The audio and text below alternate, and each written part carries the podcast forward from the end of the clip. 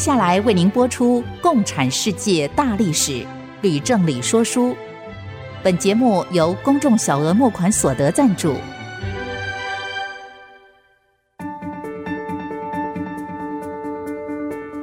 共产主义的兴衰影响近两百年来的全球局势。认识共产主义，才能掌握二十一世纪的国际发展。全球视角，大历史观点，欢迎收听《共产世界大历史》，吕正理说书。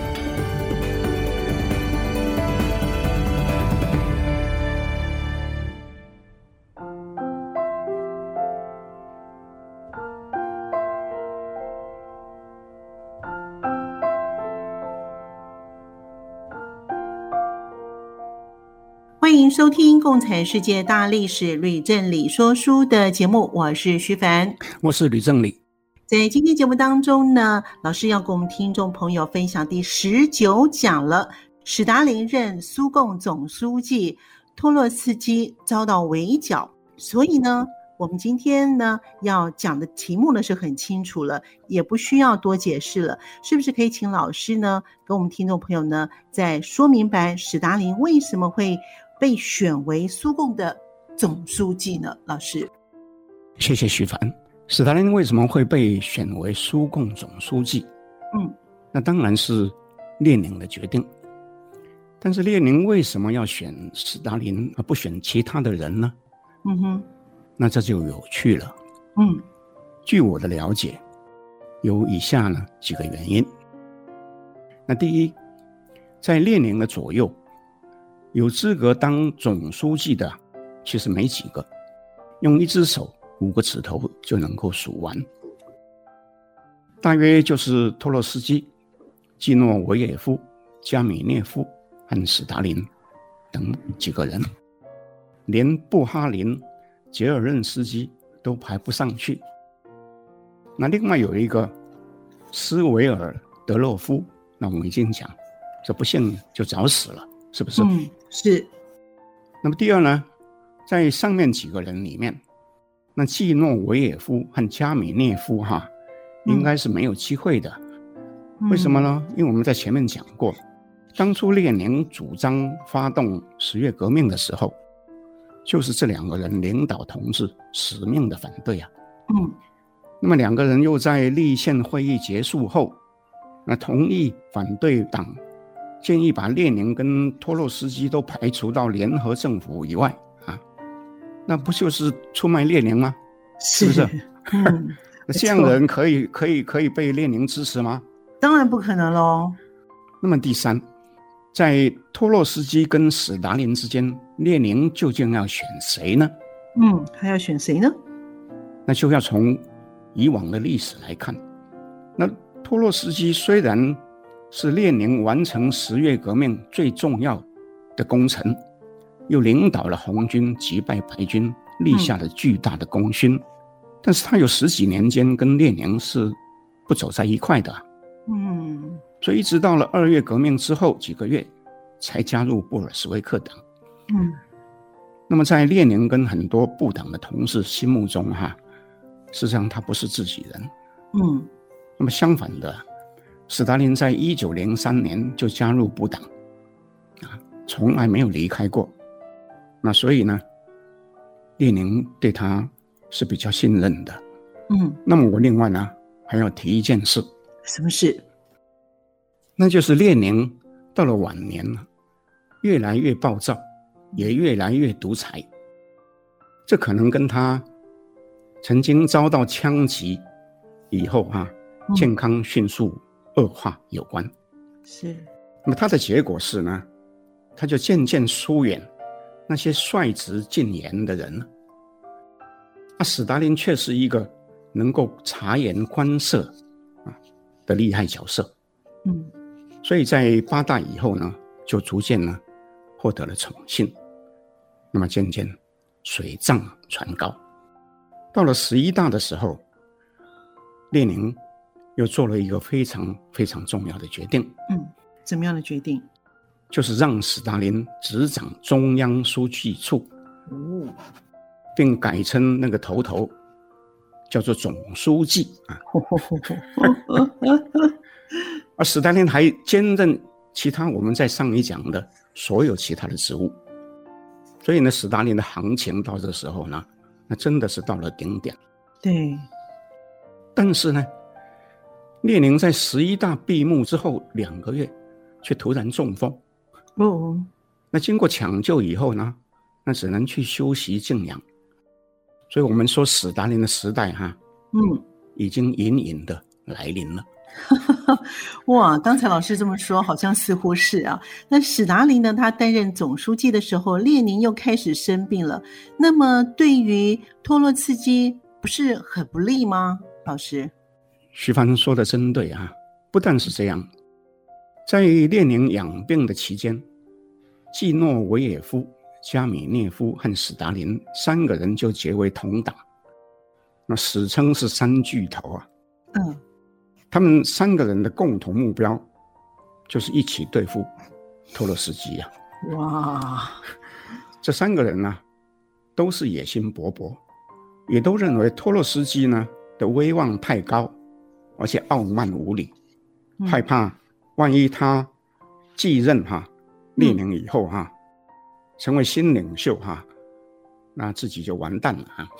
哇，那这样子的话呢？所以托洛茨基的问题不是跟史达林他们就不对盘了吗？那其他的大部分的人也会讨厌他。正是哈。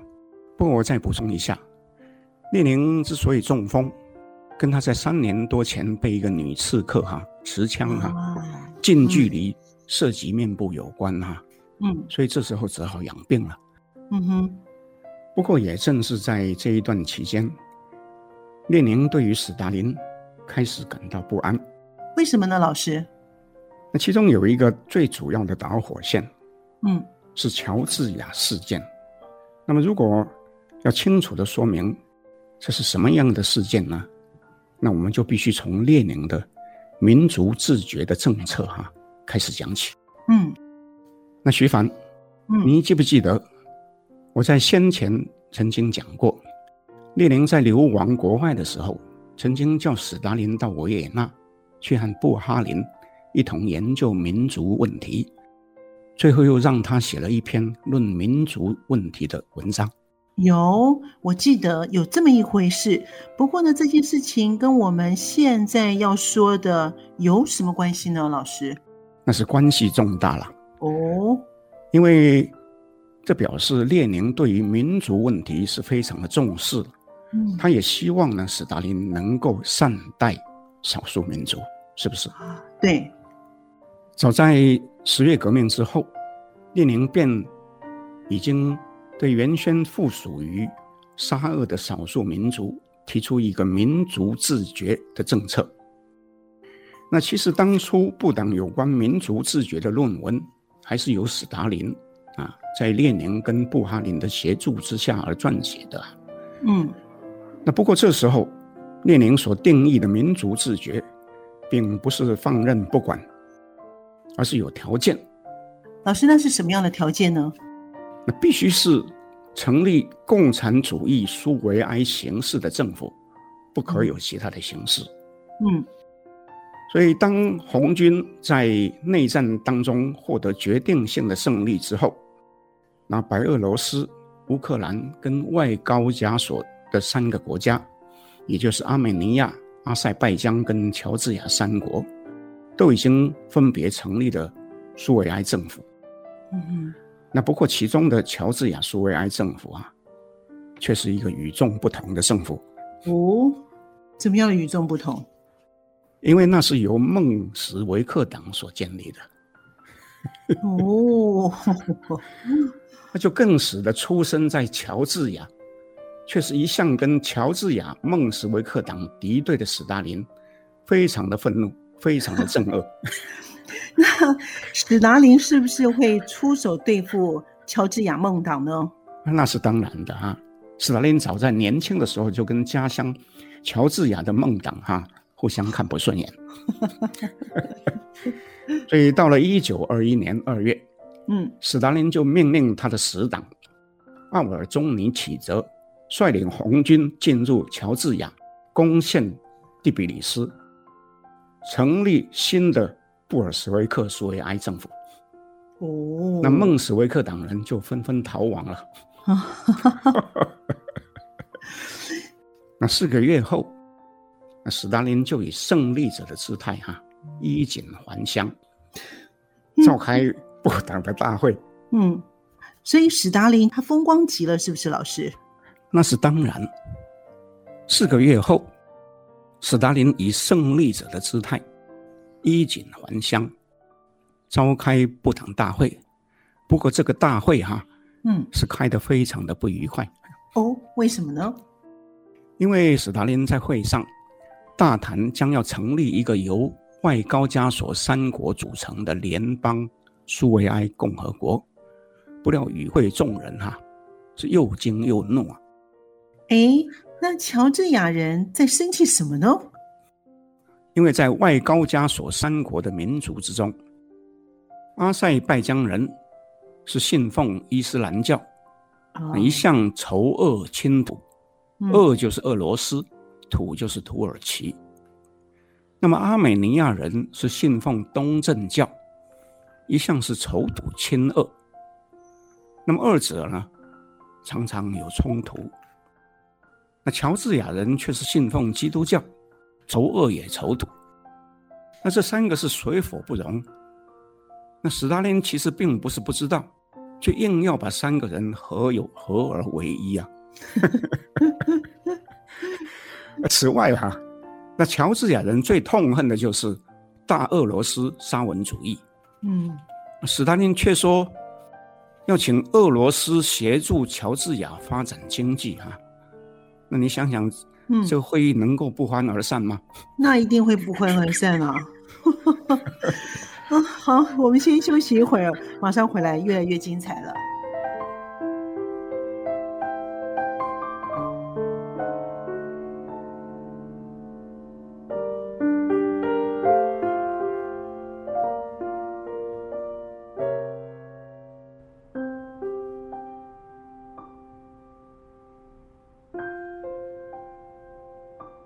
欢迎继续回到《共产世界大历史吕正理说书》的节目。我们的节目呢，在每个星期二的晚上八点播出，在星期六的下午十四点到十五点也会重播。另外，我们也会在 IC 之音随选即播，在 Apple Podcast、Google Podcast 以及 Spotify 会同步的上线。老师，我们刚才讲到了史达林都衣锦荣归他的故乡了，但是呢，刚才您有说到乔治亚人跟达林开会，他们的场面很火爆，不欢而散。后来呢？后来发展如何呢？那乔治亚人是非常害怕史达林呐、啊，嗯，可是心里不服，决定要请求列宁介入。那列宁呢？因为他生病了，对，他就请杰尔任斯基啊，就是这个契卡的头子啊，去调查。那杰尔任斯基调查完以后。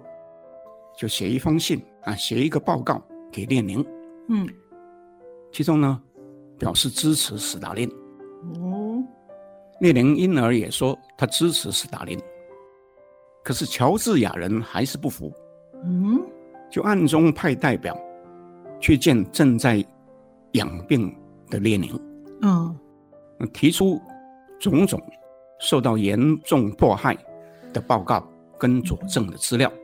那么列宁和乔治亚人见面以后，他是又惊又怒啊，就直接写信给政治局，其中斥责奥尔宗尼启则是滥用权力。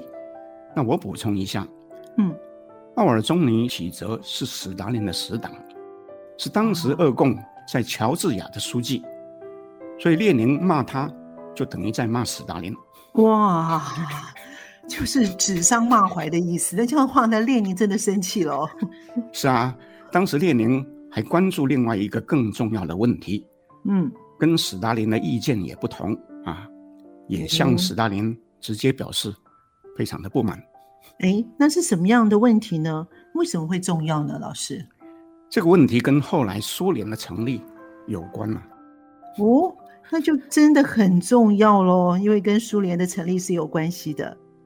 啊，是的，当时斯大林也奉列宁之命，草拟有关各自治共和国自治区一同成立苏维埃社会主义共和国联盟，也就是后来的苏联哈，怎么成立的一个方案。嗯，那列宁对于史达林所拟的草案哈的内容啊，却有不同的意见。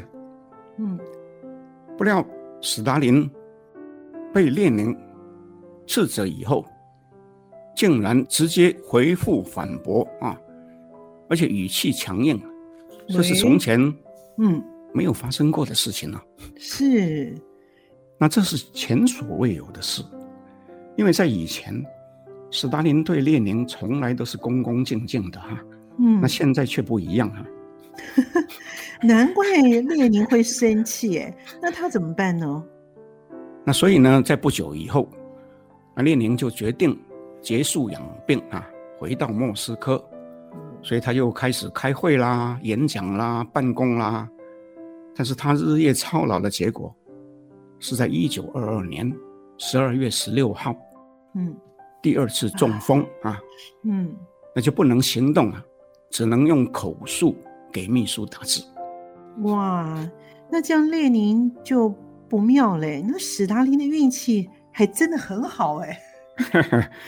正如你所讲的哈，嗯，那史达林却在这个时候呢，就加速运作，也没有向列宁请示，就在十二月三十日宣布成立苏联。哦，那这个苏联呢，英文叫做 USSR。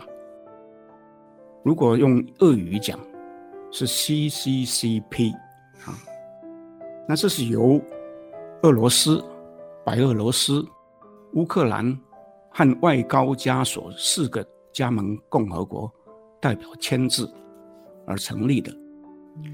那至于中亚几国，那因为有部分的内战啊还在进行，所以要再过几年哈才会加入苏联。嗯，那我也还要再补充，波罗的海三小国，这时候呢还没有被苏联并入，因为前面我们说，苏俄在波苏战争中战败，所以就没有办法并吞这三国，而要等到第二次世界大战爆发前，斯大林和希特勒签订密约瓜分波兰时，这三国。才跟着落入苏联的手中。哦，这样子我明白了。谢谢老师呢，说了这么的清楚。但是呢，我们接下来要听什么样的故事了呢？那当然，我们要继续说在卧病中的列宁。哦，列宁在第二次中风之后，他就决定预立遗嘱。那他当然知道三巨头跟。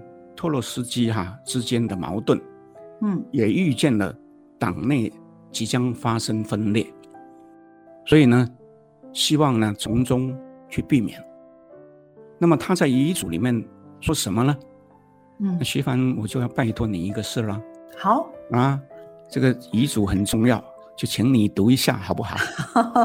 好的，好的，没问题。所以呢，我也顺便说一下，如果我们的听众呢手上有老师的这本书的话呢，《共产世界大历史》的话，请我们的听众朋友呢跟我们一起翻开第一百四十二页，我们一起参考。好了，接下来我就念一下这列宁他的遗嘱当中到底在说些什么呢？他说，在最近的将来，我的心中。以稳定是避免分裂的保证，所以在此，我想对一些考虑到纯属个人的性格加以检讨。我认为，从稳定的观点来看，根本的因素是在于中委会里，像史达林和托洛茨基这些成员，以我的看法，这两人之间的关系构成了一大半分裂的危险。不过，这是可以避免的。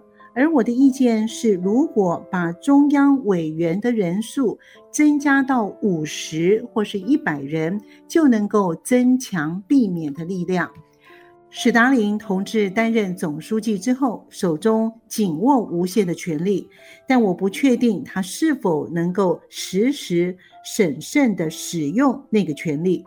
另外一方面，托洛茨基同志如同他在交通人民委员会问题上面与中委会们斗争的时候的证明，不仅呢是一个有特殊能力的人，就个人而言，无疑是从现今的中委会里最能干的人，也表现出太过自信，并且显现出过度被纯粹行政事务所吸引的倾向。这两位中委会里最能干的领导人的两种性格，很可能在不经意中导致分裂。如果我们的党没有采取防范的步骤，分裂是可能出人意外的发生。我不再批评其他中委会成员的个人性格，我只想提醒大家，季诺维也夫和加米涅夫在十月革命的事件，当然不是偶然的。但要少用这个事情来攻击他们个人，正如不可以攻击托洛茨基过去不是布尔什维克主义者。布哈林不只是党里最有价值、最重要的理论家，也是全党里最受喜爱的人。但如果把他的论述当作是完全的马克思主义，那是令人十分怀疑的，因为他带有某种学究气。他从来就没有学会辩证法，我想也从来没有完全懂得辩证法。那谢谢徐帆。好的，我们先休息一会儿，马上回来喽。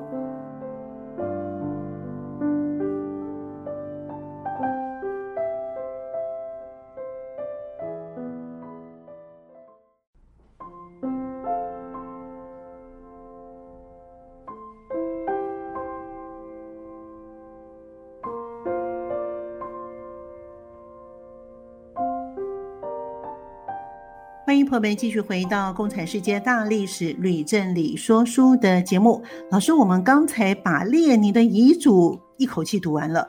不过，我建议秦老师呢，是不是用比较浅显的话来解释，让这篇的文章，它这个里面呢，遗嘱到底要表达些什么样的意思呢？老师，很好的建议。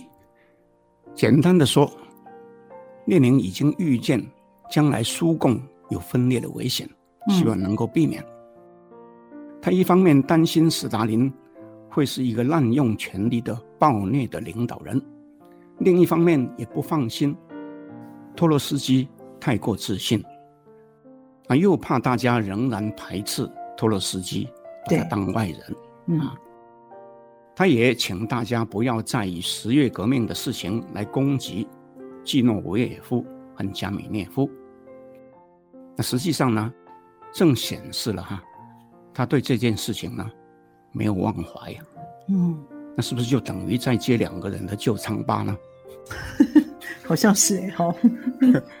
那至于说到布哈林从来没有学会辩证法，嗯，也从来没有完全懂得辩证法，嗯，那你想对布哈林是不是一个很巨大的伤害啊？没错，好像在否定他哈。是啊，那个布哈林被称为布党里面的理论大师。那被列宁说了那样不堪，那他受得了吗？我想，任何人都不太舒服吧。所以我可以猜测哈，这是个人的这个看法了哈。嗯，不论列宁写这个遗嘱，他的出发点是什么，在里面被点名到的人哈，绝对没有一个会欢迎的哈。嗯，那不止斯大林不爽而已啊。我想史达林啊，一定会把这件事情放在心里面。那老师，列宁的遗嘱就这些吗？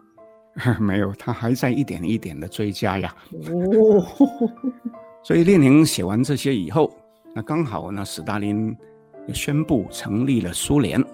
嗯，但是列宁不但是不喜欢，反而是大怒了。哦，他就另外啊，连续口述了三篇讨论民族问题的长文哈。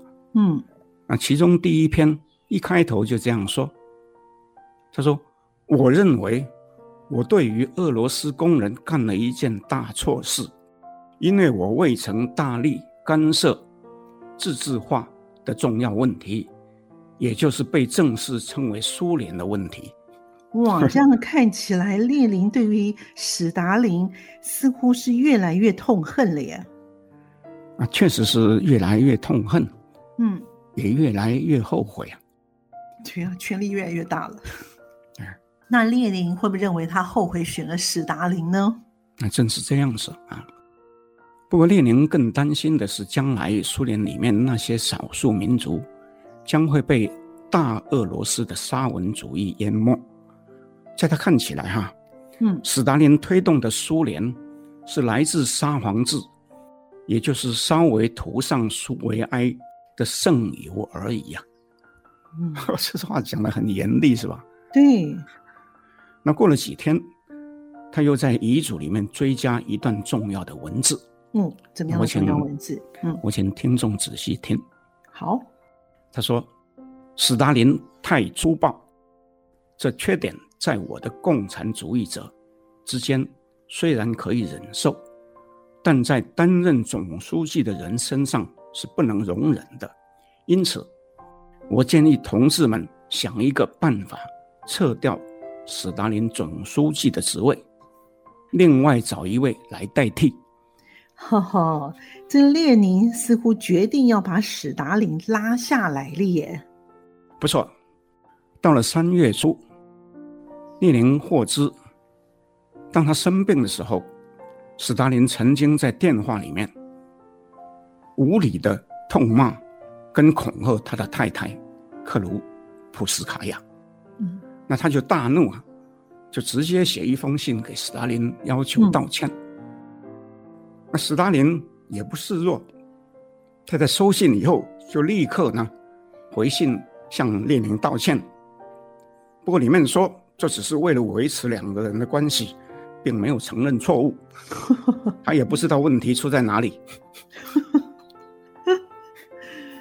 那这样列宁会不会更生气了呢？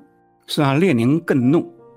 就决定在即将要召开的十二大会议里面呢，要准备一颗真正的炸弹，这是他的原话啊。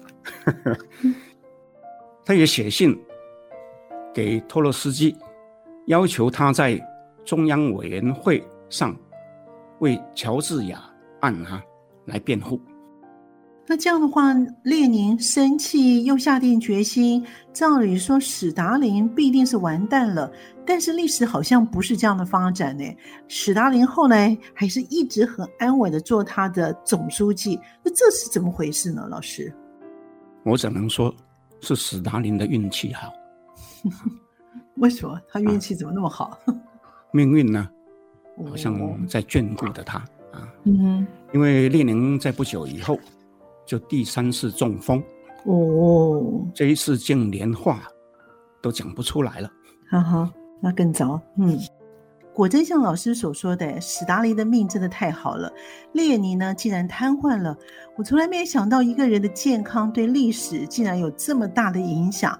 那么十二大要怎么开呢？老师？那在一九二三年四月，苏共部就宣布召开十二大。那列宁当然就无法参加大会啊，所以负责规划所有议程的三巨头啊，他们其实已经知道一部分列宁预备在十二大发动的计划，啊，就有充分的时间哈、啊，来拟定因应的策略。嗯，那么为了要在表面上符合列宁的要求，那大会对中央委员会。跟各局处做了扩充跟改组，不过乔治亚代表团在大会中遭到严厉的斥责，并且在会后呢遭到整肃，而托洛斯基却没有依照原先对列宁的承诺，为乔治亚人仗义执言。那这么说呢？托洛茨基为什么没有依照他的承诺站起来为乔治亚人说话呢？老师，徐帆，你想，列宁已经算是植物人了，对，随时都有可能去见马克思。那托洛茨基孤掌难鸣，嗯，站出来不是白白挨别人炮轰吗？嗯，说的也是哎。那不过，老师，十二大是不是有讨论其他的重要的议题呢？十二大里面最具争议性的议题还是新经济政策。嗯，那么列宁既然缺席，有很多老党员就放胆批判新经济政策，说那是恢复资本主义，是对无产阶级的新的剥削。那实际上，自从实施新经济政策之后，国营企业的工业产品由于品质不良，成本又高，库存堆满仓库，它的结果是工人的工资低，失业严重。在农业方面，却由于农产品丰收，价格非常的低，小农贫农那更是叫苦连天了。那史达林跟托洛茨基对这件事情有什么样的表示吗？老师，史达林就叫季诺维也夫出面斥责那些老党员。那托洛斯基当初其实也是最早建议列宁采行新经济政策的人，当时也看见了新政策执行之后发生的问题，但是他却和季诺维也夫一起斥责这些老党员。总之，在十二大时，托洛茨基显然是选择跟三巨头妥协。那三巨头却在会后决定要削减他的军权，增派弗洛西洛夫，也就是斯大林的死党，去参加军事委员会。那托洛斯基到了这个时候才发怒啊，写信给中央委员会，强烈的批评党内啊不民主啊啊经济呢政策又失败，嗯，所以这时候。老布尔什维克们见状，也共同写了一份四十六人声明书，以响应托洛斯基。哎，那像托洛斯基得到了新的支持者了，那不是会很高兴吗？当然，不过托洛斯基在十月底某一天，他在沼泽里面哈，在猎野鸭的时候，那。由于双腿浸泡在冰冷的水中，那结果被冻僵，竟引起严重的寒热病，所以在十一月起就已经无法参加党内的会议。那三巨头于是就趁机处分在四十六人声明书中签名的老同志，又策换托洛斯基在红军中的老部属。根据医生们的诊断，三巨头又建议托洛斯基到高加索区呢去养病。啊，哇，这个史达林真的八字很重哎，托洛斯基的运气也真的太背了哈。所以研究历史的人常说哈，历史有必然性也有偶然性，嗯，并不是自然科学哈。嗯，什么时候有意外会发生，谁也不知道。嗯。托洛斯基如果不生病，也不一定斗得过斯大林。但他这一病哈，斯大林就省了很多事。真的呀，哇，这些故事越来越精彩了。不过呢，我们先休息一会儿，卖个关子，马上回来喽。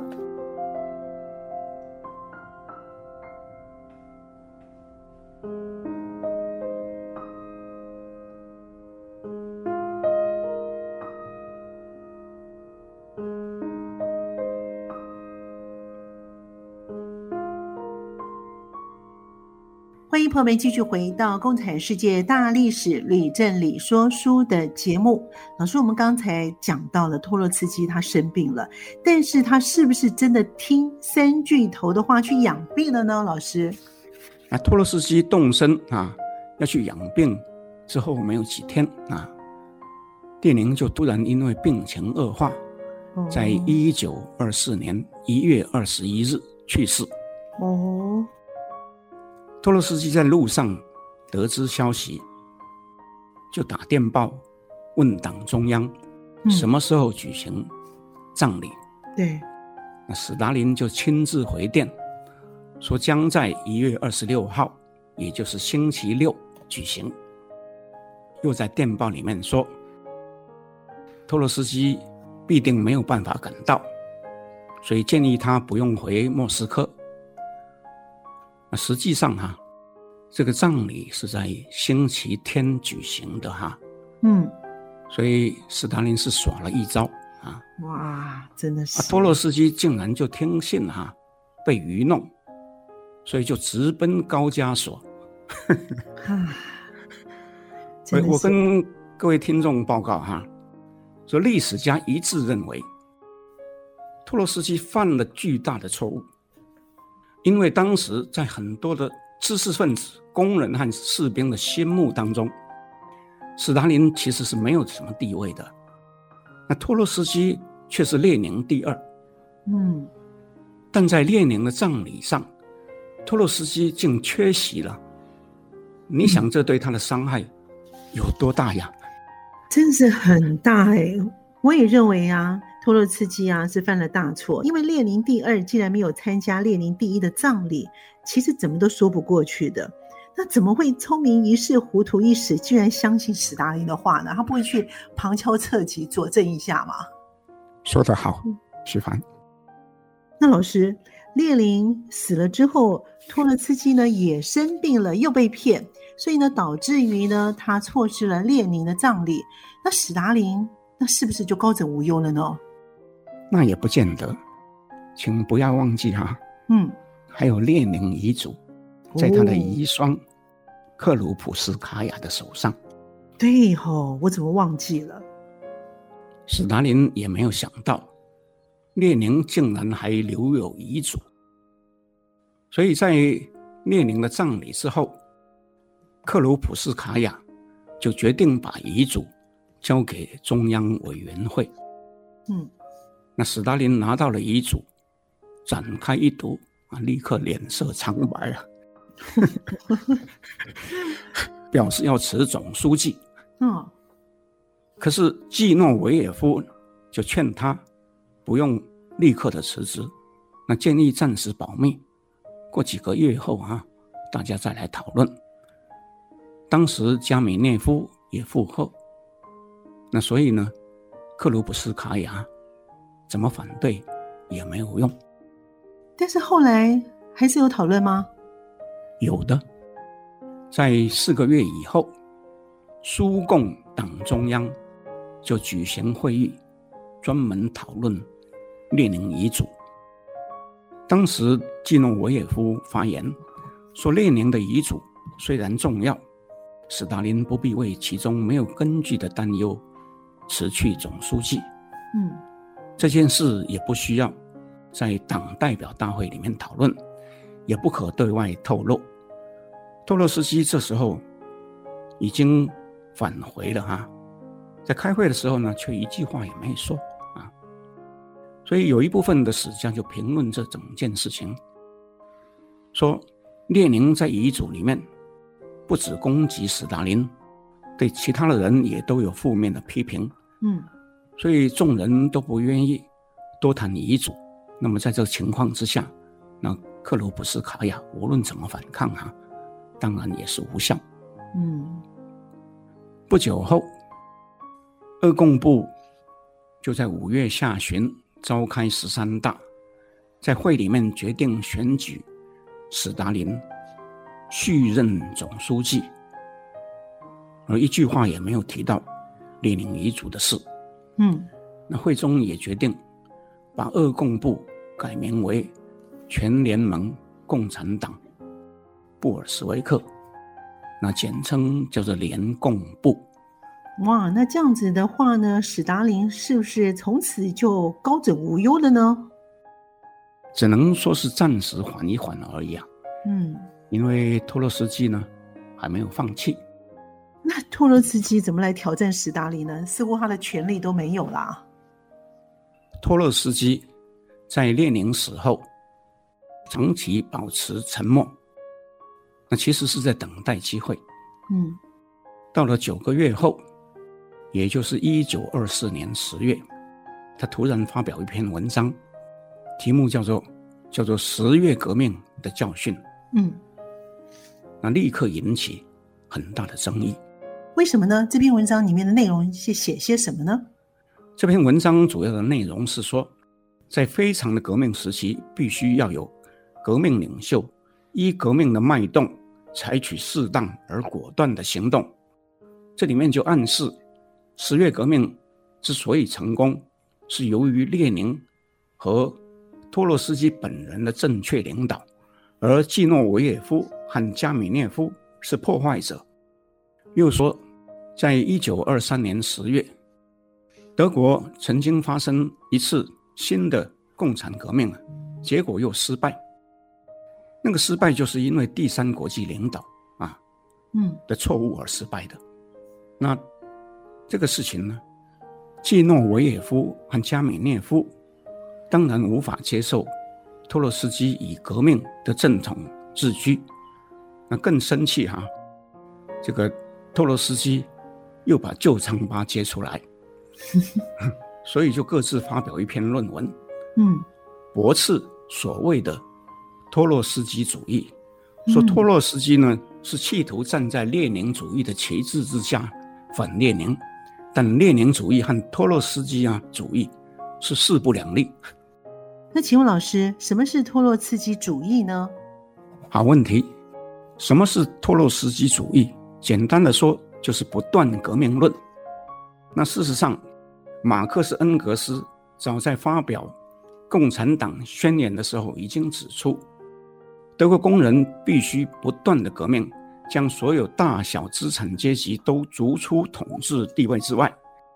那么，列宁跟布尔什维克分裂的时候，便是批判孟什维克党主张先资产阶级革命后无产阶级革命的两阶段革命论。但是，托洛斯基也不完全认同列宁所提的工农民主专政。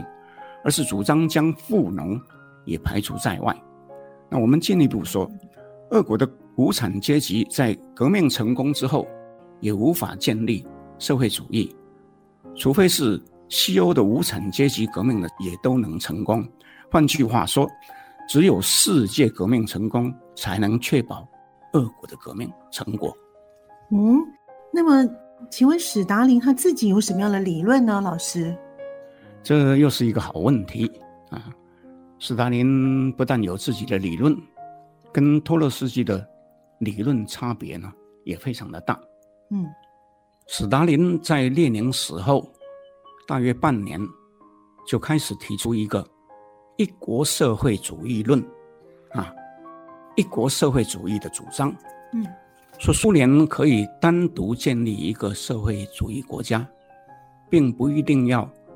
在其他的国家里面鼓动革命，他认为内外环境已经不同，世界革命已经没有机会了。那由于在内战中遭到严重的破坏，苏联只能集中力量，先在国内加速经济建设，增强国力，然后才能谈到其他。嗯。哦，这样听起来，其实我对于理论呢，一向都是无飒飒。不过呢，听起来好像一个是说我们俄共呢，只要搞好自己的革命就可以了；另外一个是说，非要在全世界到处搞革命不可，是吗，老师？啊，完全正确。嗯，不过我还是想请问老师呢，说到理论呢，苏共在里面是不是有一个理论大师叫做布哈林？我们之前有提到，那么他是站在哪一边呢？又是个好问题，那这也是个关键。